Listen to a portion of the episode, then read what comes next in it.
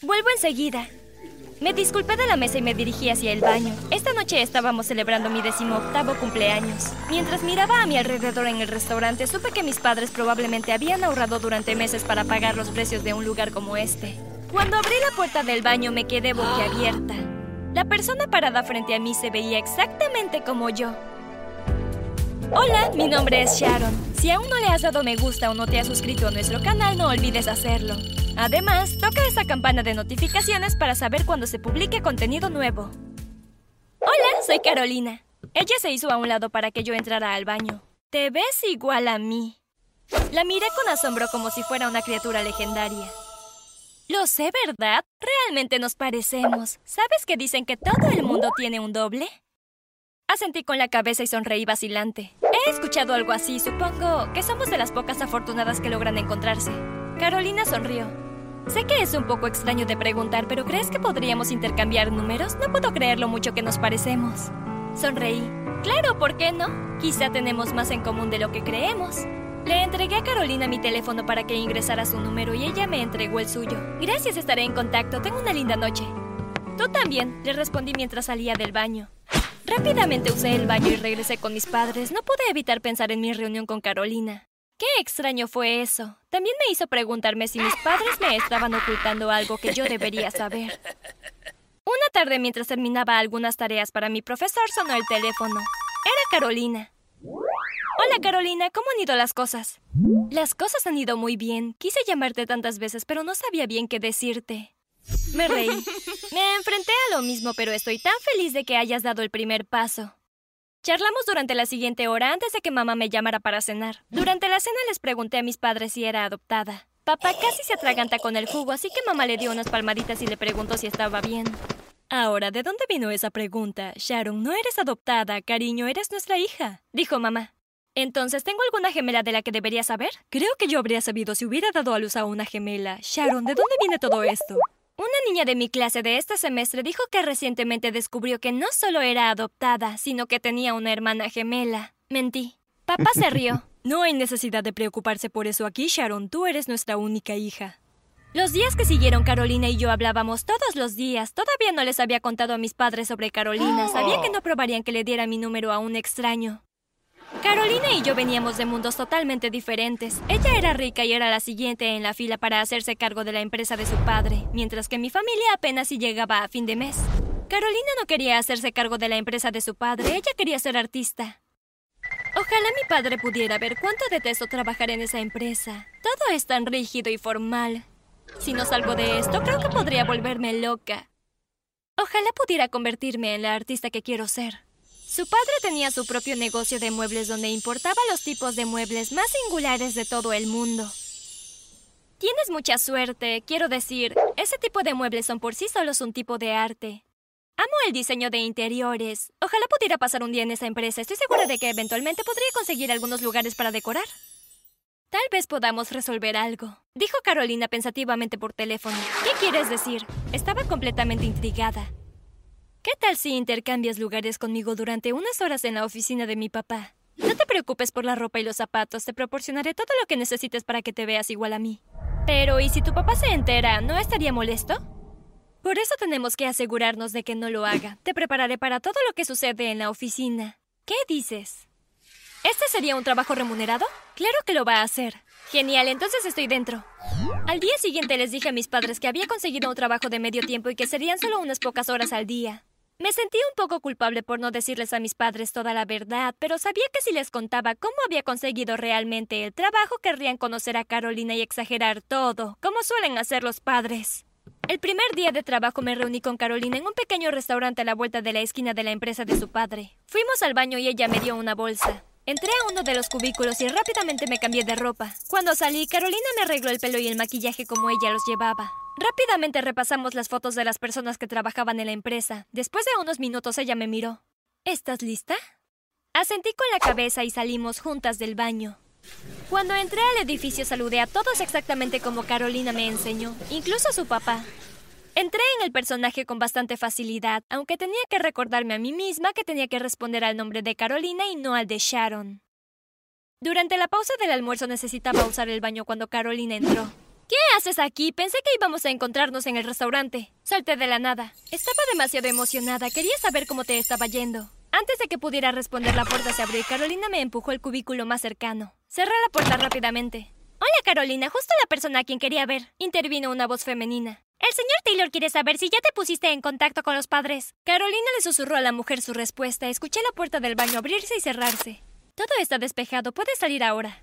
Salí del cubículo. Creo que yo seguiré desde aquí. Puedes cambiarte de ropa y te acompañaré afuera. Después de unas dos semanas y de ahora pasar todo el día en la empresa, Carolina tuvo una idea. ¿Qué tal si paso unas horas con tu familia? Mi corazón dio un vuelco. ¿Realmente quiero a Carolina en mi casa? Quiero decir, una empresa es una cosa, pero ¿mi casa? ¿Estás segura? Te di la oportunidad de trabajar en la empresa de tus sueños. Vamos, todo va a estar bien. Podemos empezar con unas pocas horas. Después de convencerme un poco, acepté seguir el plan de Carolina. Creo que puede ser un poco más difícil engañar a mis padres, así que tenemos que asegurarnos de que no te olvides de nada. Hicimos esto de ida y vuelta intercambiando durante unos tres meses y fue genial. Una noche mientras charlaba con Carolina por teléfono, ella sugirió un trato que me dejó alucinando. ¿Qué tal si cambiamos nuestras vidas de verdad? Estoy dispuesta a pagarte un millón de dólares por tu identidad. Ya estoy cansada de vivir bajo la sombra de mi padre. Pero si hacemos esto, este tiene que ser nuestro pequeño secreto. No puedes contárselo a nadie, ni siquiera a tus padres. Ella accedió a darme tiempo para pensarlo un poco más. Esa noche pensé en todas las posibilidades que podría traer un millón de dólares, pero también luché con no tener que volver a hablar con mis padres nunca más. Esa noche caí en un sueño inquieto. Después de unos días le dije a Carolina que lo haría. Bueno, una parte de ello en realidad. Ella podría tener mi identidad por un millón de dólares, pero después de todo lo que mis padres habían hecho por mí, no estaba lista para ponerlos en mi pasado. La noche que me fui les escribí una carta a mis padres, les hablé de Carolina y todo lo que había pasado en los últimos meses. También les hablé del trato del millón de dólares. Les dije que simplemente siguieran el juego ya que todos podríamos beneficiarnos de ese trato. La forma en que yo lo veía era que podría ayudar a mis padres con algo de dinero todos los meses y aún así podríamos mantenernos en contacto sin que Carolina lo supiera. Dejé la carta en el cajón de mamá mientras ella estaba en la cocina preparando la cena. Después de la cena les di las buenas noches a mis padres mientras se dirigían a su dormitorio. En lugar de dirigirme a mi habitación, abrí la puerta y dejé entrar a Carolina mientras yo cerraba la puerta principal detrás de mí al salir. Durante las dos primeras semanas todo fue genial. Charlaba con mis padres casi todos los días sin que Carolina lo supiera, pero luego todo se quedó en silencio. No pude ponerme en contacto con mis padres durante unos días, empecé a preocuparme. Fui a la casa de mis padres y cuando llegué ahí la puerta se abrió levemente. La abrí lentamente y para mi horror todo el lugar estaba destrozado. Mi estómago dio un vuelco cuando noté la escritura en una de las paredes. Te dije que no le dijeras a nadie. Inmediatamente llamé a la policía y les dije que habían secuestrado a mis padres. Unos minutos después se presentaron en la casa. Les conté todo lo que había sucedido durante los últimos meses. Incluso fuimos a donde trabajaba y no encontramos nada. El edificio estaba vacío. ¿Cómo podría haber sucedido? Estuve aquí esta mañana. Miré a mi alrededor con asombro. Señorita, podría ser que alguien le esté siguiendo y ahora que vino a la casa de sus padres, ellos se fugaron. Podríamos pasar la noche fuera de su casa de ser necesario. ¿Tus padres tienen enemigos? No que yo sepa. Todos aman a mis padres. No entiendo. ¿Quién haría esto? El oficial recibió una llamada. Habló con la otra persona durante unos segundos. Luego colgó y se giró hacia mí. Revisamos las huellas dactilares y creo que deberíamos continuar con esto en la estación. Asentí con la cabeza, subí a mi coche y seguí a los agentes hasta la estación. Cuando entré a la estación, los oficiales me llamaron a una habitación. Me senté y esperé preguntándome cuál era el problema. ¿Sharon Hernández? Un hombre alto y robusto entró en la habitación con un sobre. ¿Sí? Hola, soy el detective Damián Rodríguez. Vamos a ir al grano. Las huellas que encontramos en la casa pertenecen a tus padres y a otra mujer llamada Brianda Taylor. El detective abrió el sobre y colocó tres fotografías frente a mí. Reconocí las dos primeras imágenes. Eran mis padres. Eran más jóvenes entonces, pero de la tercera foto no tenía ni idea de quién era. ¿Quién es ella? Pregunté señalando la imagen. Esta es Carolina, también conocida como Brianda Taylor. Puede que la reconozcas así. El detective colocó otra foto sobre la mesa. Era una foto de la Carolina que yo conocía.